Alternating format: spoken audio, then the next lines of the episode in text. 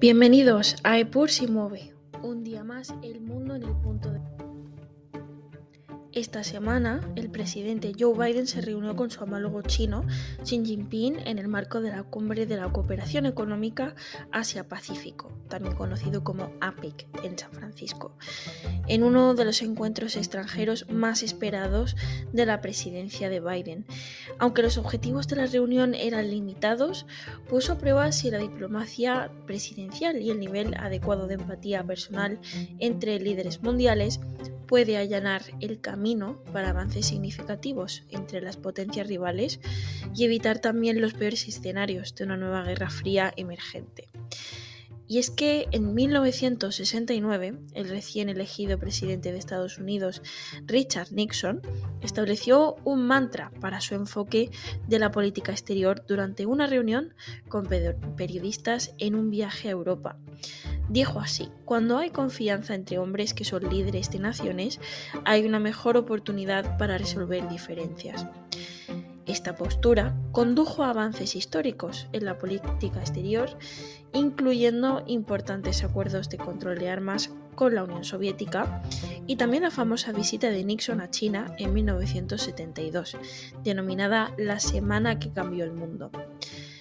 Más de cinco años, perdón, décadas después, Biden está haciendo una apuesta similar en medio de un nuevo juego geopolítico de alto riesgo con China. Que la diplomacia cara a cara con Xi Jinping pueda realmente empezar a construir cierta confianza y ayudar a evitar el riesgo de un conflicto entre dos superpotencias. Muchos diplomáticos occidentales y asiáticos, así como expertos externos, elogiaron los esfuerzos de Biden para reducir las tensiones con China, aunque pueda por ver esto eh, muchos resultados que se verán en el futuro. Y es que esta reunión entre Biden y Xi envía un mensaje también muy necesario al resto del mundo de que incluso mientras dos países que compiten y sus líderes estén comprometidos al menos a gestionar las tensiones y a evitar el conflicto, sobre todo en un momento en el que nos encontramos de diversas guerras, la vuelta a guerra en Europa y diferentes conflictos enconados como hemos visto en Palestina. Cada presidente moderno de Estados Unidos ha apostado por reuniones cara a cara para obtener grandes avances en importantes iniciativas de política exterior. Pero no siempre fue así, y la historia muestra resultados inconsistentes cuando la diplomacia presidencial y la empatía personal entre líderes mundiales buscan grandes éxitos en la política exterior. La atmósfera de la reunión entre Biden y Xi en San Francisco, al menos la parte que los periodistas pudieron ver, fue bastante educada, aunque bastante coreografiada. Sin embargo, contradecía el estado de ánimo en Washington, donde legisladores estadounidenses y otros destacados expertos en política exterior describen a China como una amenaza existencial para Estados Unidos. La relación es tan tensa que algunos incluso criticaron a Biden por reunirse con Xi en primer lugar. Y es que muchos ven eh, por parte del gabinete de Biden que China es un Estado totalmente agresor.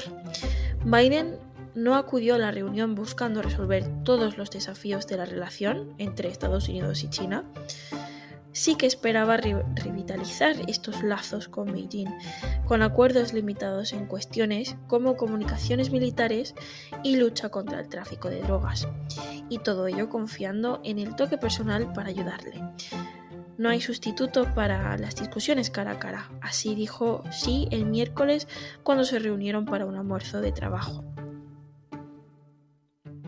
La pregunta para muchos funcionarios en San Francisco y también en Washington y otras capitales de los aliados de Estados Unidos es si incluso estas discusiones pueden en última instancia reparar la relación entre Estados Unidos y China.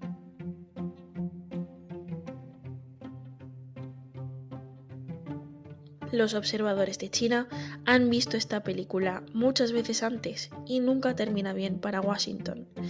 A pesar de los signos de un compromiso renovado, tanto Xi como Biden siguen comprometidos con su actual discurso confrontativo, lo que significa que las perspectivas de estabilización son bastante remotas por ahora, en el mejor de los casos, y temerarias en el peor.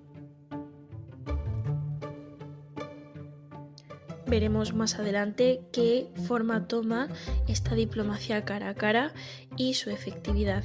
Muchas gracias por acompañarnos una semana más aquí, siempre en Epur se mueve.